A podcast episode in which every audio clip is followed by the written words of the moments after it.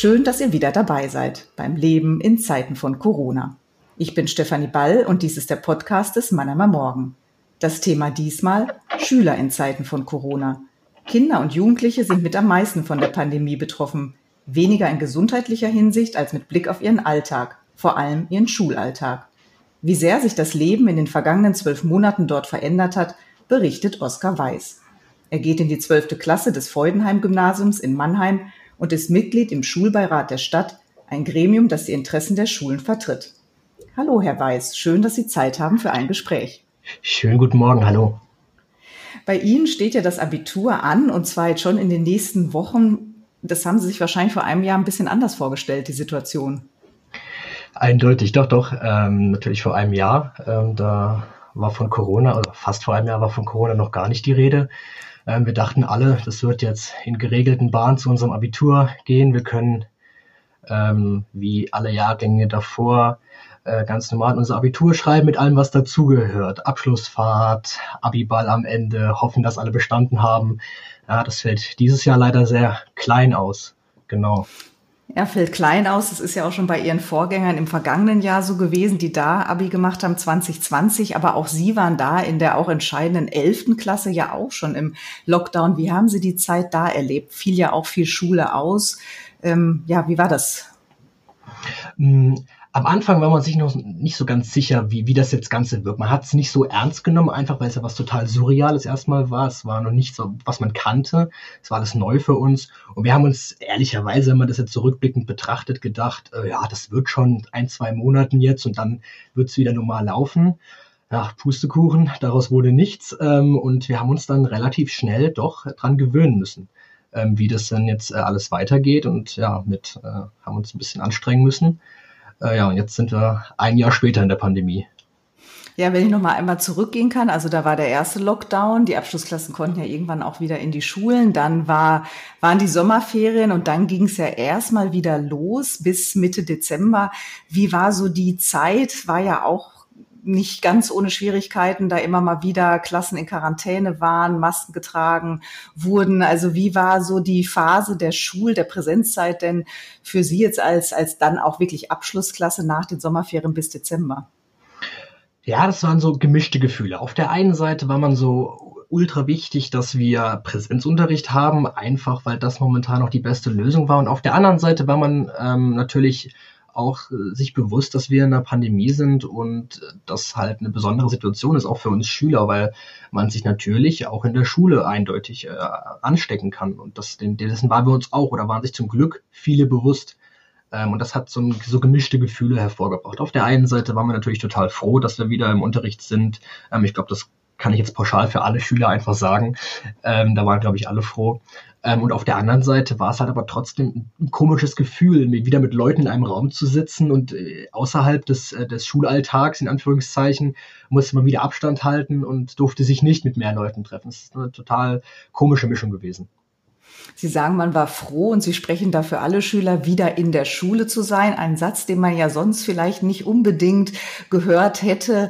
Ähm, was macht denn das aus, dieser Präsenzunterricht? Was ist einem da vielleicht jetzt auch bewusst geworden, warum dieser Präsenzunterricht dann doch gut und wichtig ist?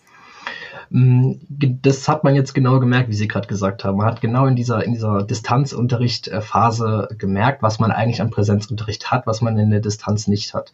Ähm, die Präsenz hat sich ausgezeichnet dadurch, dass wir einen Ansprechpartner hatten. Wenn, wenn irgendwelche Fragen waren, man konnte sich melden und hat sofort eine Rückmeldung bekommen, war das richtig, war das falsch, was kann man besser machen. Der, der Austausch zwischen, zwischen untereinander, äh, mit dem Banknachbar, wie auch immer, ähm, das fehlt einem total, diese sozialen Kontakte. Das hat einfach den Präsenzunterricht ausgemacht, dass man miteinander was erarbeiten ähm, kann. Ähm, ja, das ist halt in der, in der Distanzlernphase nicht wirklich möglich. Ähm, auf Big Blue Button, da sitzen wir. Meistens sind die Kameras ausgeschaltet, aber ich weiß, das ist äh, ganz schulenabhängig, klassenabhängig, wie die Kurse das behandeln. Äh, manche haben Kameras an, manche nicht. Aber dann sitzt man halt vor seinem PC und man ist für sich und auch meiner Meinung nach mehr abgelenkt. Das war im, im Präsenzunterricht nicht so. Da lief das alles ein bisschen geregelter. Genau, man ist mehr abgelenkt. Fernlernunterricht, Sie haben es jetzt gerade gesagt, und da befinden Sie sich ja schon seit, also alle Schüler inklusive eben auch der Abschlussklassen, Abiturklassen seit Mitte Dezember. Das dauert ja jetzt schon viele Wochen an. Wie kommen Sie, wie kommen andere damit zurecht? Auch da nochmal speziell eben mit Blick auf den Abschluss, auf das Abitur. Sie müssen ja Stoff, denke ich mir, auch noch neu lernen, vertieft lernen. Wie geht das im Fernlernunterricht? Hm, ich habe mich natürlich im Vorfeld zu der Folge auch noch intensiver mit äh, Schülerinnen, Schülervertretern ausgetauscht, wie sie das denn so erleben. Und es war so eine, kam so eine einheitliche Meinung eben rüber, dass ähm, es schon nicht vergleichbar ist mit dem, was wir hatten, der Distanzunterricht. Ähm, wir müssen viel selbst erarbeiten, wir müssen diese, dieses Selbststudium reinkommen, relativ schnell die Kleinen wie die Großen. Den Großen fällt es wahrscheinlich noch einen Ticken leichter als den kleinen. Ähm, aber ja, vor allem für die Abschlussklassen, egal welche Schulform jetzt oder Schulart, für die ist das wirklich besonders, ähm, weil in vielen Fächern der Stoff einfach nicht in der Tiefe behandelt wurde, in der, in, wie es möglich gewesen wäre im, äh, im Präsenzunterricht. Ähm, einfach weil wir uns bewusst sein müssen, wir transferieren hier ein analoges Unterrichtskonzept, eben diesen Frontalunterricht in eine digitale Welt. Ja, über Moodle eben. Und dahinter, ich will jetzt keinem zu nahe treten, aber da stecken ja wenig pädagogische Konzepte hinter, weil die ja alle für die Präsenz ausgelegt sind. Und deswegen macht der Online-Unterricht einfach auch nicht so Spaß, ja, was er in der, in der Präsenz gehabt hätte, weil da einfach noch zu wenig Erfahrung ist.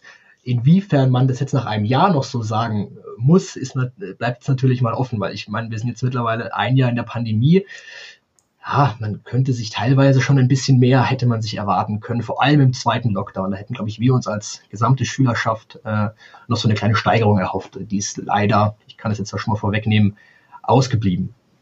Dann knüpfe ich direkt daran, äh, daran an. Also was hätten sich denn vielleicht noch mehr erwünscht? Genau, der erste Lockdown, die Schulschließung kam ja sehr überraschend. Die Schulen sind, das ist, glaube ich, ja vielfach jetzt auch di diskutiert worden, eben nicht ausreichend digitalisiert. Jetzt verging ja ein weiteres halbes Jahr. Man hätte es vielleicht ein bisschen vorhersehen können, dass es vielleicht wieder passiert. Jetzt ist es sogar über längere Wochen die Schulen wieder zu. Also was hätten sich als Schülerschaft denn noch gewünscht, um ihnen dann eben das Homeschooling, Fernlernen dann doch zu erleichtern? Ich glaube, da muss man so ein bisschen zurückschauen, wie Sie vorhin ja auch schon gefragt hatten, auf den ersten Lockdown. Wir haben es damals erlebt. Ähm, also in Mannheim haben wir es so gemacht, ähm, dass viele Schulen sich irgendeinen Messenger-Dienst organisiert haben. Ob das jetzt WebUntis war, Stui oder wie auch immer.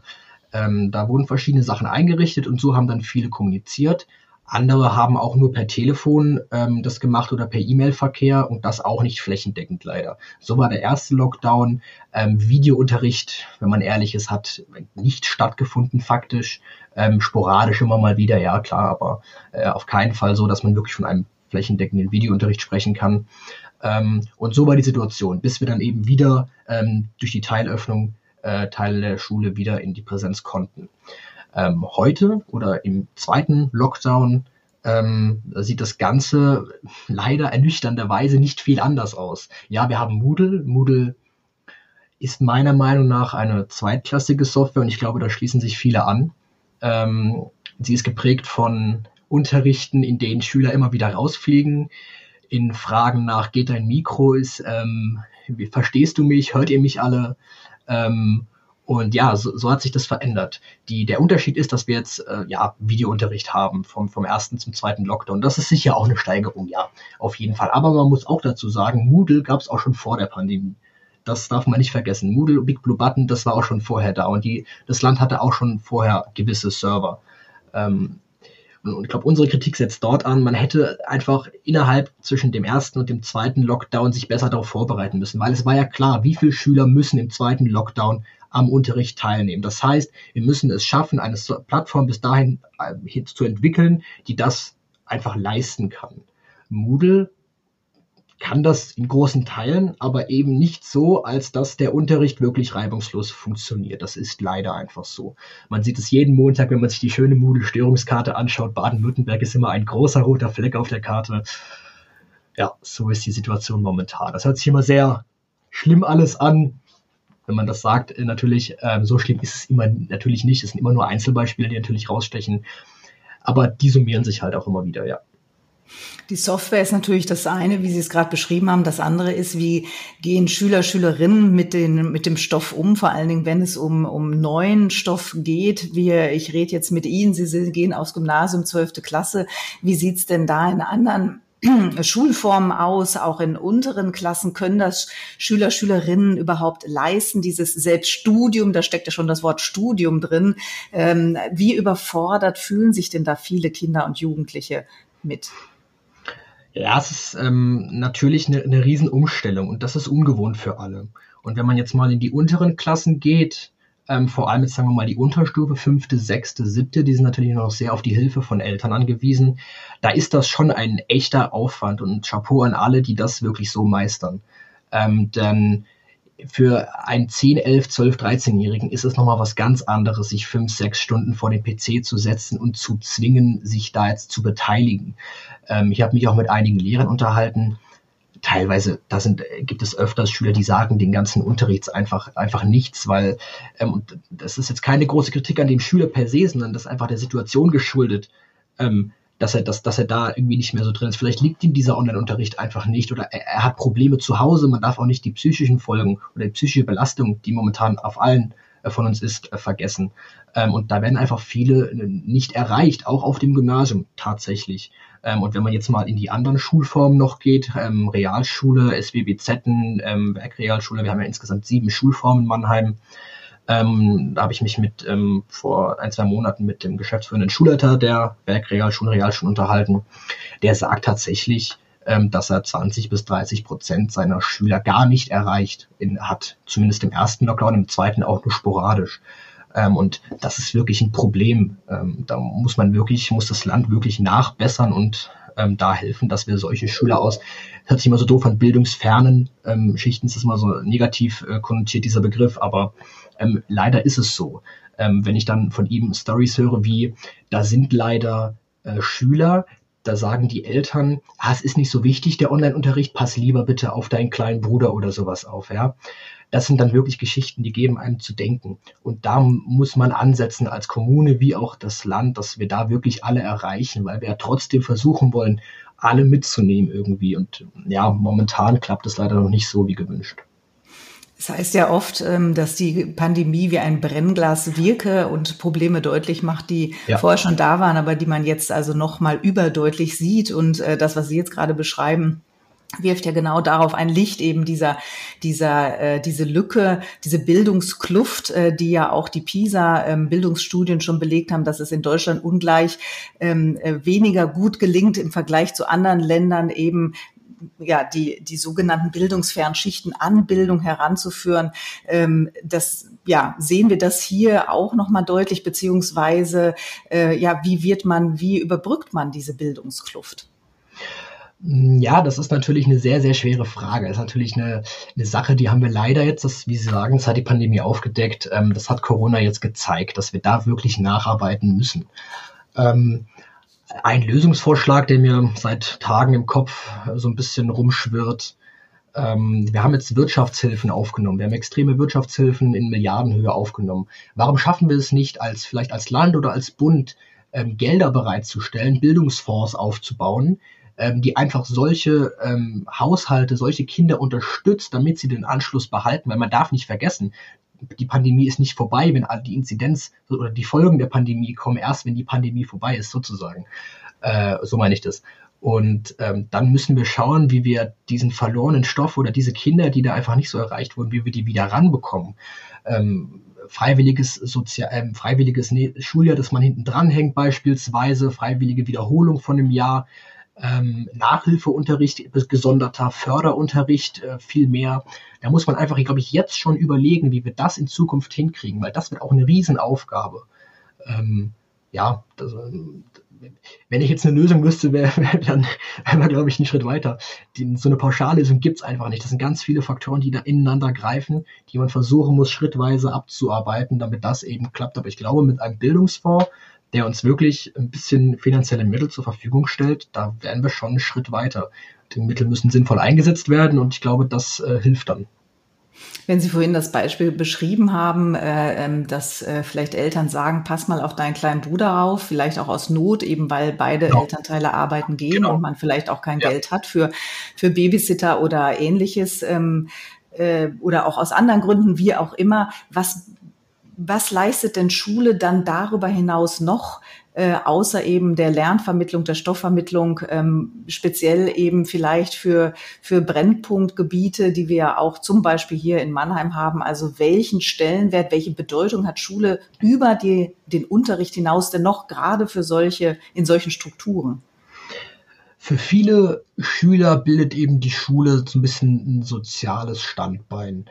Ähm, dort, dort hat man Kontakte mit, mit ganz vielen verschiedensten Leuten aus verschied von verschiedenster Her Herkunft, äh, verschiedenster Ansichten, wie auch immer. Da, das kommt alles in, zusammen in eine Klasse und dadurch entwickelt sich so eine Gruppendynamik, die man halt zu Hause alleine auf keinen Fall hat. Äh, man kann sich mit Leuten unterhalten.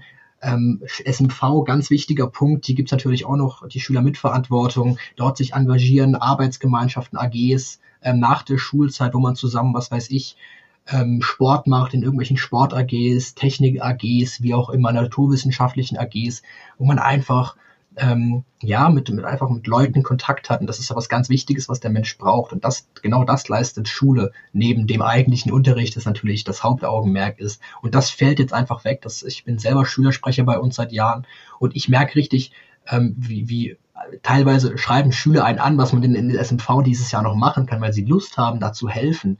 Ähm, das ist total erstaunlich. Das war vor der Pandemie, hört sich jetzt doof an, äh, doof an, aber das war nicht so tatsächlich, dass man eingeschrieben wurde, ey, wie sieht's aus? Und jetzt in der Pandemie hat sich das mal so ein bisschen offenbart. Da haben viele total Interesse gehabt, mitzuhelfen, gibt's was, was wir tun können und dann zu sagen, du, sorry, das, das klappt nicht, das ist leider echt, das ist, das ist schade. Und genau sowas leistet Schule, das soziale Miteinander auch neben der Schule, unter der Schule, Freundschaften, doch, doch. Also das ist wirklich äh, ein ganz wichtiger Punkt. Den Schülern, Schülerinnen äh, fällt ja nicht nur die Schule weg und wie Sie sagten, da jetzt auch zum Beispiel die AGs, die ja auch angeboten werden oder ähm, Mitarbeitmöglichkeiten im, im Raum Schule, sondern die Sportvereine äh, haben ja auch geschlossen, Freundetreffen absolut begrenzt nur möglich ja, wie geht, was hören Sie denn da von den Schülern so in dieser Gesamtgemengelage? Wie geht es Ihnen denn damit? Ohne Freunde oder mit wenig Kontakten, ohne Schule und auch da keine Kontakte. Wie ist da so, so ein bisschen die Stimmungslage? Resigniert, traurig, vielleicht sogar depressiv? Auch davon ist ja zuletzt immer häufiger zu hören. Was hören Sie denn da jetzt von äh, Freunden, Bekannten, Mitschülern? Ja, es, es, es macht sich zunehmend so ein bisschen so eine, so eine deprimierende Stimmung breit. Ähm, viele, viele sehen natürlich, dass es total sinnvoll ist, die Maßnahmen aufrechtzuerhalten und die halten sich auch alle dran, aber trotzdem fehlt ihnen halt so ein bisschen das soziale Miteinander. Und da macht sich eben so, eine, so ein gewisses, kein Gefühl des Alleinseins breit. Das auf keinen Fall. Soweit sind wir noch nicht, würde ich jetzt mal so sagen, innerhalb der Schülerschaft zumindest. Ähm, aber doch, vor allem die Abschlussklassen, jetzt um wieder auf die Abschlussklassen zurückzukommen, ähm, da haben wir letzte Woche, glaube ich, eine interessanten, interessante Online-Diskussion gehabt, ähm, wo sich 40 äh, Abiturienten bzw. Oberstufenschüler getroffen haben, ganz kurzfristig mit äh, Vertretern der Politik. Ähm, auch Sie waren dabei, genau. Ähm, und wir ähm, haben uns genau über diese Themen unterhalten und irgendwann sind wir dann sehr auf die psychische, auf die psychische Belastung zu sprechen gekommen und da ähm, ja, waren wirklich Leute, die gesagt haben, hey, das ist wirklich momentan viel und wir haben noch Probleme neben der Schule und auch innerhalb der Familie. Vielleicht ist sogar jemand an Corona erkrankt, wie auch immer, oder andere Probleme. Und man kommt ja nicht raus wirklich aus seinem Haus. Klar kann man mal rausgehen, aber das lastet alles auf einem und dann noch zu Hause Unterricht zu machen. Ähm, das geht den Schülern so wie allen Leuten, die arbeiten wahrscheinlich, also klar. Aber ähm, das darf man nicht vergessen. Aber ja, das ist, geht halt wirklich zu Lasten auch der Leistung im Unterricht. Ähm, ja, man wird einfach so, kommt in so eine kleine ja, Zweifelphase, wie auch immer. Und das natürlich betrifft das jetzt nicht jeden Schüler, aber ähm, doch, ich glaube, keiner kann von sich behaupten, dass es sich so fühlt wie vor der Pandemie. Wäre das ein Punkt, den man auch aufgreifen sollte? Das Thema Schülergesundheit, zumindest meines Wissens spielt das eigentlich wenig eine Rolle. Ich weiß auch nicht, inwieweit das jetzt erforscht ist, aber auch, dass man das mal mehr in den Blick nimmt. Wie geht es eigentlich? Also nicht nur, wie ist die Leistung? Ist es jetzt in Deutsch Mathe 1, 2 oder 5? Sondern wie geht's, wie geht's den Kindern und Jugendlichen eigentlich grundsätzlich, unabhängig jetzt von dieser Krisenphase? Ja, natürlich sehr, sehr wichtiger Punkt. Das wäre natürlich mal super, wenn wir, wenn wir sowas angehen könnten. Einfach die, wie, wie, wie viel Spaß hat der Schüler am Lernen, wie, wie, wie, ist er dabei, wie ist er dabei, weil es kommt nicht immer drauf an, ob man jetzt eine, wie Sie gerade gesagt haben, ob man jetzt eine Eins in Mathe, also das, das ist ja auch irgendwann auch nebensächlich so ein bisschen. Und ähm, da wäre es einfach sinnvoll, und jetzt können wir vielleicht äh, schon einen weiteren Punkt ansprechen, ja, dass man mal so ein bisschen auch nach der Pandemie die Bildungspläne so ein bisschen an, angeht und da mal ein bisschen eine Entschlackungskur, würde ich jetzt mal so einfach sagen, vornimmt. Ähm, vielleicht viele Dinge rausschmeißen, die nicht mehr notwendig sind. Andere Dinge wie Gesundheit, vielleicht ein Fach Gesundheit oder das, die Gesundheit an sich mehr in das Fach Biologie zu integrieren. Ähm, gesunde Ernährung ist vielleicht auch ein guter Punkt. Ähm, klar, das kann man sich auch alles in seinem privaten Umfeld, aber die Schule hat ja auch hat den Bildungsauftrag und den nicht nur in Mathe, Deutsch, Physik, Bio, Englisch und Co., sondern auch so ein bisschen im, im alltäglichen Leben. Und ich glaube, da kann man ein bisschen, kann man ein bisschen mehr äh, machen. Ähm, ja, ähm, da könnte man jetzt noch ewig weiter drüber diskutieren, inwiefern man die Bildungspläne entschlacken ähm, will. Ich glaube, da kommen wir nicht zum Ende. Aber das wäre doch mal ein Ansatz. Auf jeden Fall Schülergesundheit ähm, etc. in den Bildungsplan zu integrieren, auf jeden Fall.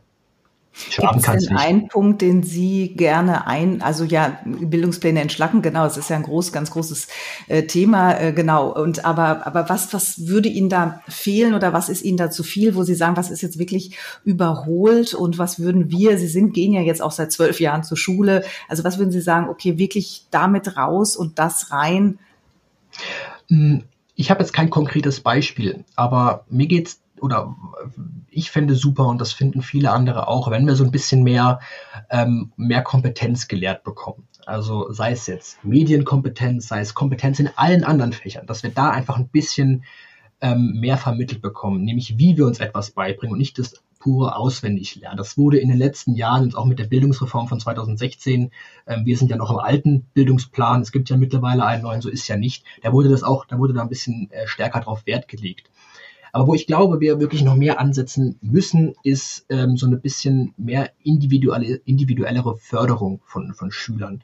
Ähm, in der frühkindlichen Erziehung, in der frühkindlichen Förderung, wie auch dann im, im Gymnasium, in der Realschule, in allen anderen Schulformen ähm, dass da einfach Stärken besser erkannt werden und gefördert. Und dass vor allem dann im Ab in den Abschlussjahren wirklich man sich darauf fokussiert, wo man, woran man interessiert ist und was man wirklich braucht. Dass man natürlich gewisse Basisfächer, was heißt ich, Englisch, Deutsch, Mathe, wie auch immer, so logisches Denken, wie man sich, wie man miteinander kommuniziert, eine Fremdsprache kann nie verkehrt sein, die lernt man nur durch Sprechen. Sowas muss natürlich erhalten bleiben, keine Frage.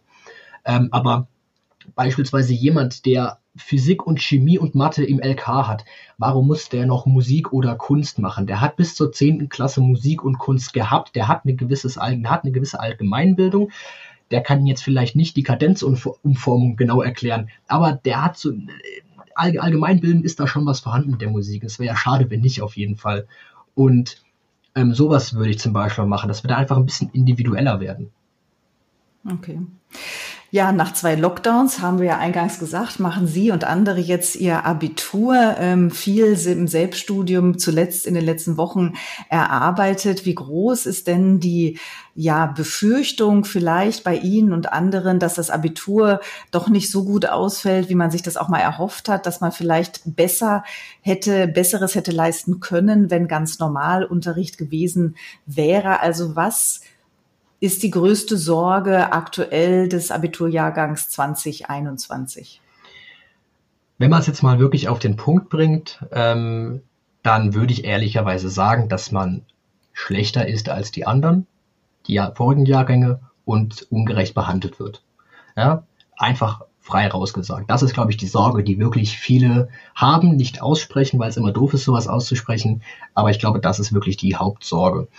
Und Viele wissen aber auch, dass man sich nicht nur darauf berufen kann, oh, wir werden ungerecht behandelt und oh, das klappt alles nicht, sondern ich glaube, wir müssen das jetzt nutzen, diese, wir müssen genau diesen Gedanken umwandeln und versuchen, das Beste draus zu machen, weil es hat jetzt überhaupt gar keinen Sinn, sich in diesen Gedanken zu fest, diese Gedanken zu festigen, sondern wir müssen jetzt versuchen, wirklich äh, für uns selber, für unsere eigene Zukunft, unseren Arsch ein bisschen hochzukriegen und wirklich da ein bisschen ranzuklotzen. Anders klappt es nicht Ähm, da ist sicher auch zum Teil das, äh, das Land mit dran schuld, dass wir jetzt ähm, in so einer Situation ist, in so einer ungewissen Prüfungssituation, werden die Prüfungen leichter gemacht, wie auch immer man die Abiturprüfung vereinfacht. Aber da müssen, liegt es jetzt wirklich in der Eigenverantwortung von jedem, sich da ein bisschen äh, ranzu, also ein bisschen ranzugehen und äh, weiterzumachen. Das hat jetzt keinen Sinn da. Das ist immer so einfach gesagt, jetzt klar, ich, dessen bin ich mir bewusst.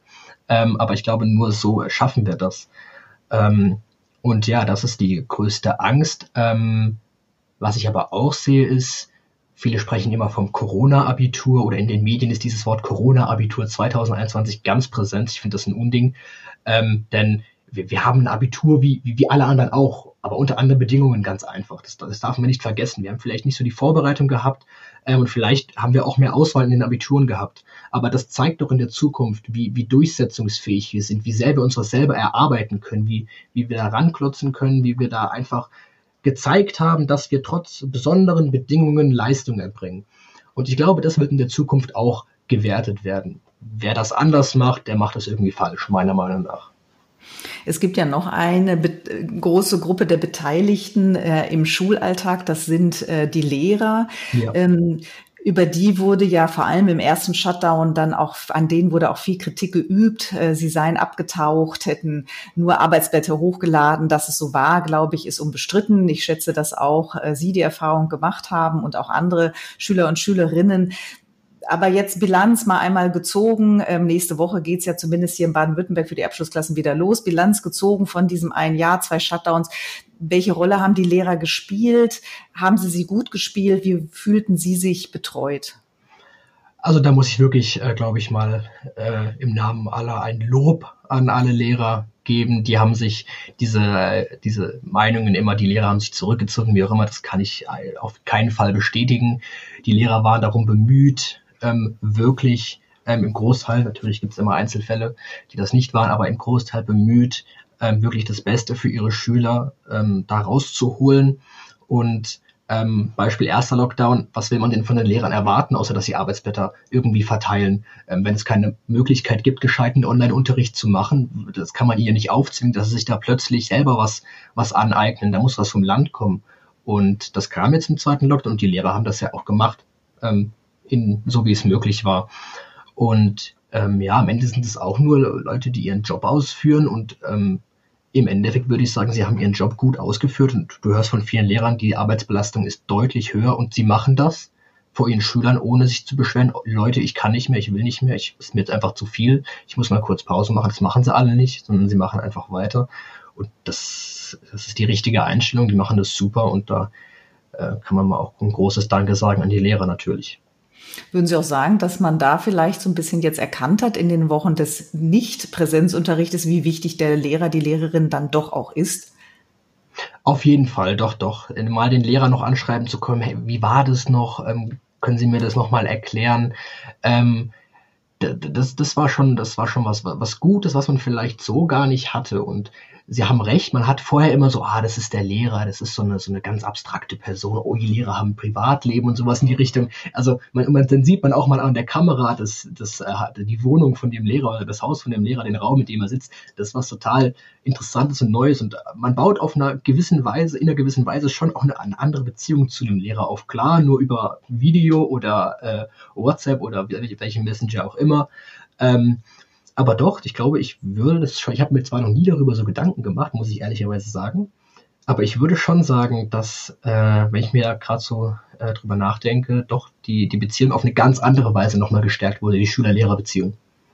Und würden Sie auch sagen, dass man erkannt hat, wie wichtig der Lehrer für das eigene Lernen ist? Also dass man schon äh, den Lehrer braucht als Person, als Pädagoge da vorne in der Klasse?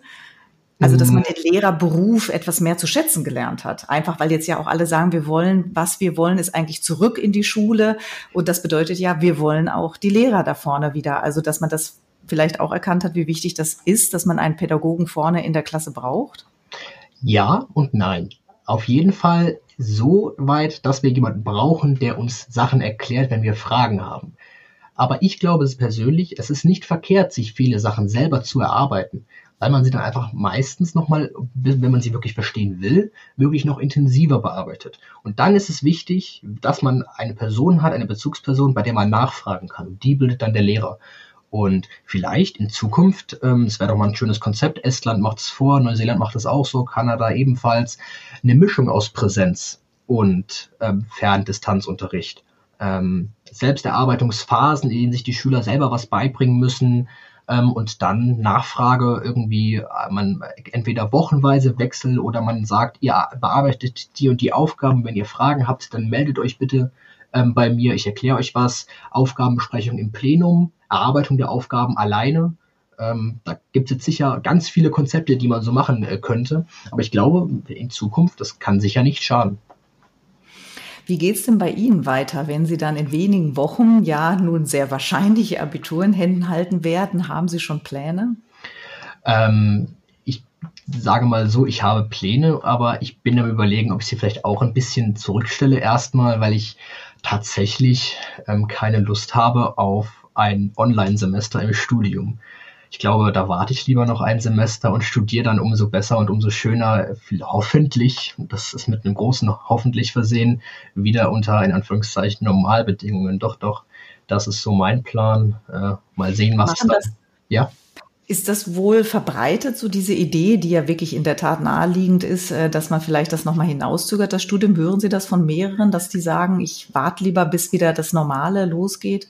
Zumindest, wenn man studieren möchte? Ja, das habe ich, also ich habe das von vielen Freunden von mir gehört. Ich weiß jetzt nicht, wie es bei wie es beim Großteil ist, weiß ich leider nicht. Ähm, aber bei vielen Freunden habe ich auch gehört, dass die tatsächlich jetzt erstmal kurz runter, runterfahren wollen. Ähm, Abitur war jetzt anstrengend genug unter Pandemiebedingungen. Wir wollen jetzt erstmal ein bisschen Pause machen und äh, dann umso, umso besser und umso mit mehr Energie ins Studium einsteigen. Ja, dann drücke ich Ihnen auf jeden Fall für die nächsten Wochen und Ihre Prüfung ähm, die Daumen. Ähm, Herr Weiß, ganz herzlichen Dank für das Gespräch. Liebe Zuhörerinnen und Zuhörer, vielen Dank fürs Zuhören und bis zum nächsten Mal beim Leben in Zeiten von Corona. Gebt mir Feedback unter podcast.marmo.de. Folgt dem Manama Morgen auf Instagram und Facebook und natürlich abonniert den Podcast, denn das Leben in Zeiten von Corona geht erst einmal weiter.